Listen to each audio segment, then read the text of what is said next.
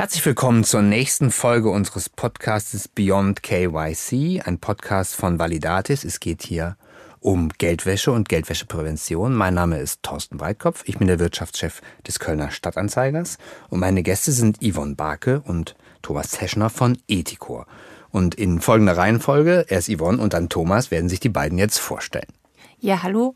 Mein Name ist Johann Barke. Ich bin als Juristin bei Ethicor beschäftigt im Bereich Kundenentwicklung, betreue zudem unsere Kooperationspartner und bin Referentin des Lieferkettenrechts und deswegen heute mit hier. Mein Name ist Thomas Teschner. Ich bin seit fünf Jahren im Unternehmen in der Projektleitung. Das heißt, ich fahre ganz konkret zu Kunden raus und baue mit ihnen Compliance-Management-Systeme auf. Ja, die, die schon länger diesem Podcast folgen, wissen, das ist der Podcast der sperrigen Worte. Heute ist unser sperriges Wort Lieferketten Sorgfaltspflichtengesetz LKSG. Und eure Aufgabe ist es jetzt in kürzester Zeit zu erklären, was das überhaupt ist. Um zu erklären, was das ist, muss man eigentlich mal wissen, woher das überhaupt kommt. Denn das Thema Nachhaltigkeit, Ökologie, Menschenrechte ist gar nicht so, ähm, so jung. Denn bereits 2016 gab es den Nationalen Aktionsplan als Umsetzung der UN-Leitprinzipien für Wirtschaft und Menschenrechte, wo es darum ging, dass deutsche Unternehmen Menschenrechte einhalten. Damals war es eine selbst, freiwillige Selbstverpflichtung und wie das mit freiwilligen Selbstverpflichtungen so ist, wurde das Ziel, dass mindestens 50 Prozent der Unternehmen sich dran halten, weit verfehlt. Weniger als äh, ein Fünftel haben sich dran gehalten und deswegen wurde eine Verpflichtung, also ein Gesetz ins Leben gerufen mit dem sperrigen Namen des Lieferketten-Sorgfaltspflichtengesetz oder kurz LKSG.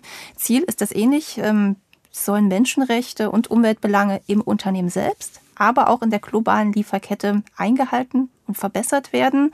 Und ähm, damit setzt das Gesetz ganz klare Anforderungen an die unternehmerische Sorgfaltspflicht fest und schafft damit auch eine gewisse Rechtssicherheit für die Betroffenen und auch für Unternehmen.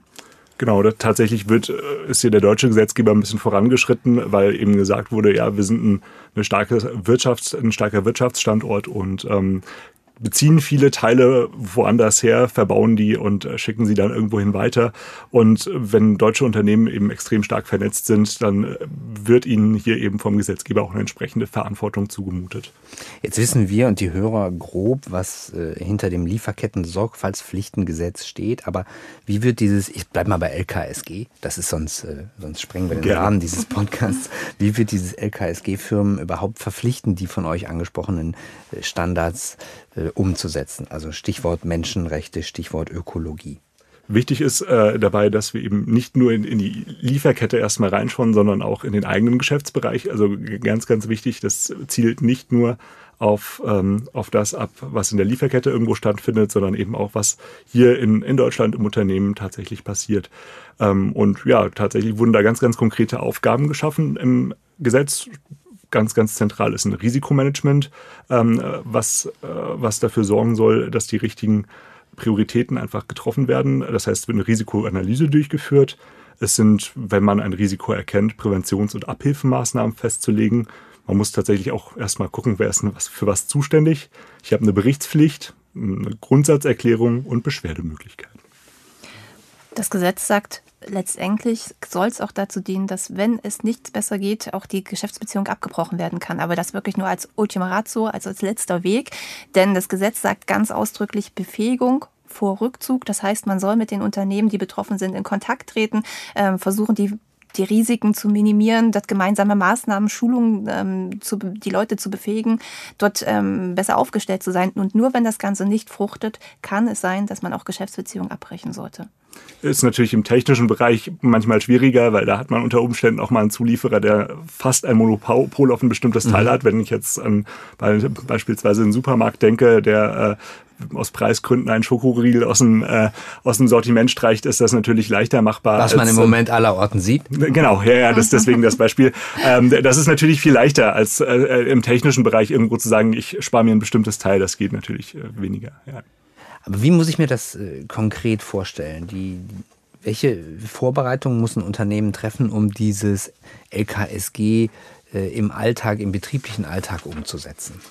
Da kommt es erstmal darauf an, dass man sich selber entsprechend aufstellt, dass man äh, in, innerhalb von einem Organigramm weiß, welche Funktionen eigentlich irgendwo mit diesem Gesetz zu tun haben werden sehr sicher ist, dass es nicht nur eine Stelle sein kann. Ähm, ganz, ganz häufig wird vorher in Richtung Einkauf geschielt, wenn es um, um die Lieferkette geht, aber das ist eben nicht alles. Ähm, wichtig ist der Tone from the top. Also ganz häufig wird im Gesetz direkt die Geschäftsführung angesprochen, die sich um bestimmte Themen auch selber kümmern muss, weil nur wenn es von oben kommt, dann äh, wird es sich eben auch auf alle Abteilungen dementsprechend beteiligen. Ja, und ganz, ganz wichtig ist, dass diese verschiedenen Player, die das Ganze im Unternehmen umsetzen müssen, auch schon sehr früh ähm, irgendwie eingebunden werden, weil ohne die Vernetzung zwischen verschiedenen Abteilungen klappt es nicht. Und nur so kann dann auch ein gemeinsames Verständnis geschaffen werden, eine gemeinsame Strategie erarbeitet werden und dann auch gemeinsames Handeln generiert werden. Denn die Prozesse müssen erstmal aufgesetzt ins Leben gerufen werden. Das dauert, das kostet Zeit. Ähm, und erst wenn man das hat, kann man das LKSG wirklich umsetzen. Ist also falsch, wie ganz viele Unternehmen immer widerspiegeln, ist doch Sache des Einkaufs. Ja, es ist auch Sache des Einkaufs, aber nicht ausschließlich. Mhm. Jetzt ist ein Gesetz ja immer äh, so eine Sache. Es gibt äh, tolle Vorschriften und trotzdem gehen die Menschen ähm, im Dunkeln bei Rot über die Straße, wenn keine Kinder daneben stehen. Welche Konsequenzen drohen denn Firmen, die sich an dieses Gesetz oder an die Sorgfaltspflichten, die aus diesem Gesetz resultieren, nicht halten? Da gibt es relativ viele. Ähm, das Gesetz selber hat äh, Prävention und Repressionswirkung. Die ähm, die BAFA zum das Beispiel. Das muss er ein bisschen erläutern. Was heißt das? Ja, sehr, sehr gerne. Das Gesetz setzt grundsätzlich auf eine Kombination aus behördlicher Kontrolle und Durchsetzung seitens des BAFAs. Das ist die behördliche Stelle, die das Ganze ähm, kontrolliert.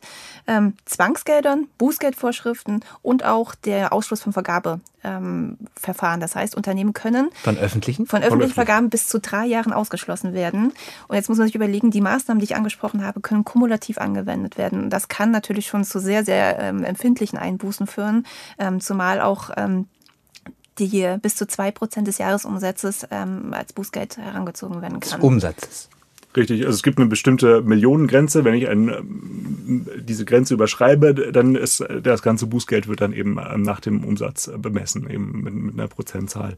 Ähm, bei wenn es drunter bleibt, haben wir eine ganz konkrete Zahl da eben drin stehen. Und ähm, ja, aber es ging halt darum, die Großen quasi auch ordentlich, äh, ordentlich in die Pflicht zu nehmen an der Stelle. Ja. Und wie muss ich mir die Sanktionierung äh, vorstellen bei diesen Ausschreibungen? Dann bin ich raus aus öffentlichen Aufträgen? Naja, es äh, muss, muss ja geprüft werden tatsächlich, auch bei einem öffentlichen Auftrag. Da darf die Firma, die sich hier gerade ähm, äh, bewirbt, darum etwas tun zu dürfen. Ähm, und dann würde eben geprüft werden und gesagt werden, nee, die sind gerade nicht in denen, die wir nehmen dürfen. Mhm.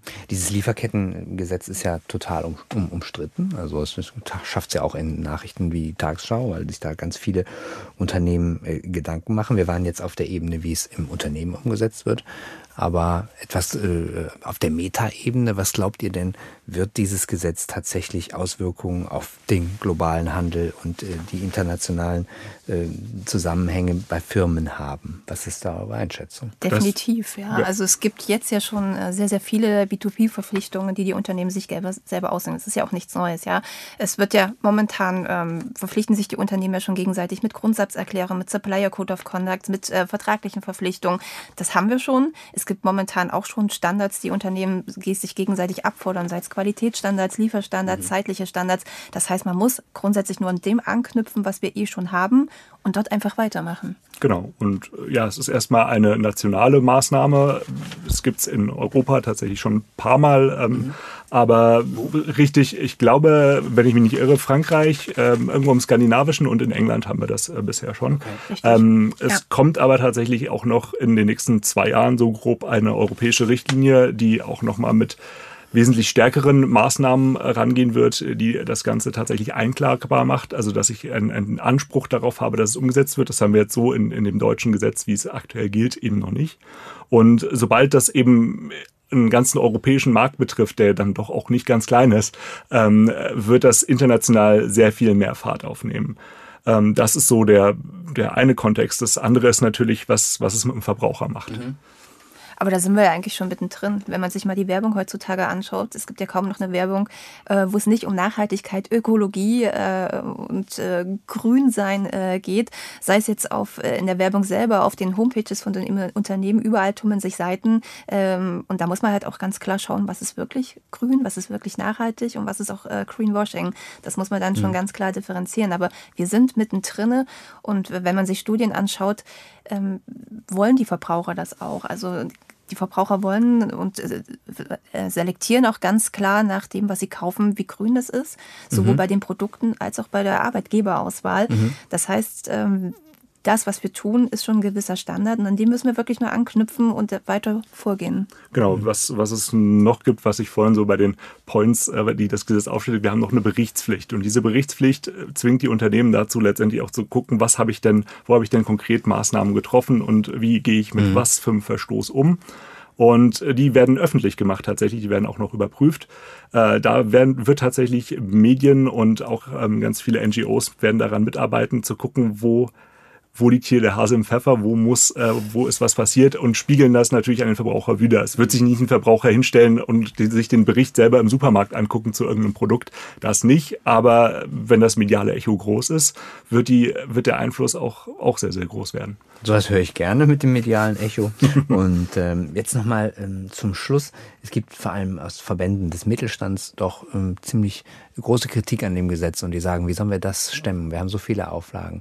Ähm, könnt ihr diesen Mittelständlern ein Stück weit die Angst nehmen und sagen, jo, ähm, wir nehmen euch an die Hand oder das und das Tool hilft euch bei der Dokumentation oder teilt ihr die Angst? Also es gibt ja schon sehr viele Hilfen. Ähm, es gibt Brancheninitiativen für diverse Bereiche. Es gibt die Handreichung der BAFA zum Beispiel, die auch Begriffserklärung hat. Es gibt den KMU-Kompass. Das heißt, wir haben schon ganz, KMU ganz viele... steht für kleine und mittlere Unternehmen. Das ist genau so. Das heißt, wir haben viele Handreichungen auch für Unternehmen, die nur mittelbar betroffen sind. Denn man ist ja nicht automatisch raus, nur weil man keine Betroffenheit, keine direkte Betroffenheit mhm. ist. Denn man ist ja als Lieferant in der Stellung auch gefordert, selbstständig was ähm, äh, erörtern zu müssen und Dinge zu belegen. Aber da gibt es wahnsinnig viele Möglichkeiten, die jetzt schon vorhanden sind, wo man sich austauschen kann, wo man sich zusammensetzen kann, Initiativen, wo man ähm, den Austausch wirklich starten kann. Da kann man die Angst nehmen, sich dort einfach mal zu informieren, sich zusammenzuschließen und gemeinsam dann in die richtige Richtung zu gehen. Und gerade die, die auch bei den Mittelständlern gibt es sowieso ja auch das, was wir an Funktionen in größeren Unternehmen auch haben. Es ist anders aufgeteilt. Es wird nicht die personelle Besetzung sein, aber ähm, an sich ist es trotzdem ein, ein Gesetz, was das Thema Nachhaltigkeit voranbringen wird und das wird in den Märkten immer eine immer größere Rolle spielen. Und von daher ähm, sehe ich das erstmal optimistisch. Natürlich ist es eine Herausforderung, aber ähm, die kann man eben mit entsprechender Hilfe auch gut erfüllen, denke ich. Ich glaube, wir werden in einem Jahr oder so nochmal darüber sprechen müssen, Sehr ob gerne. das so alles funktioniert hat. Das waren Yvonne Barke und Thomas Teschner von der Firma Ethicor. Das war die nächste Folge von unserem Podcast Beyond KYC. Mein Name ist Thorsten Breitkopf vom Kölner Stadtanzeiger und schaltet doch bitte beim nächsten Mal wieder ein.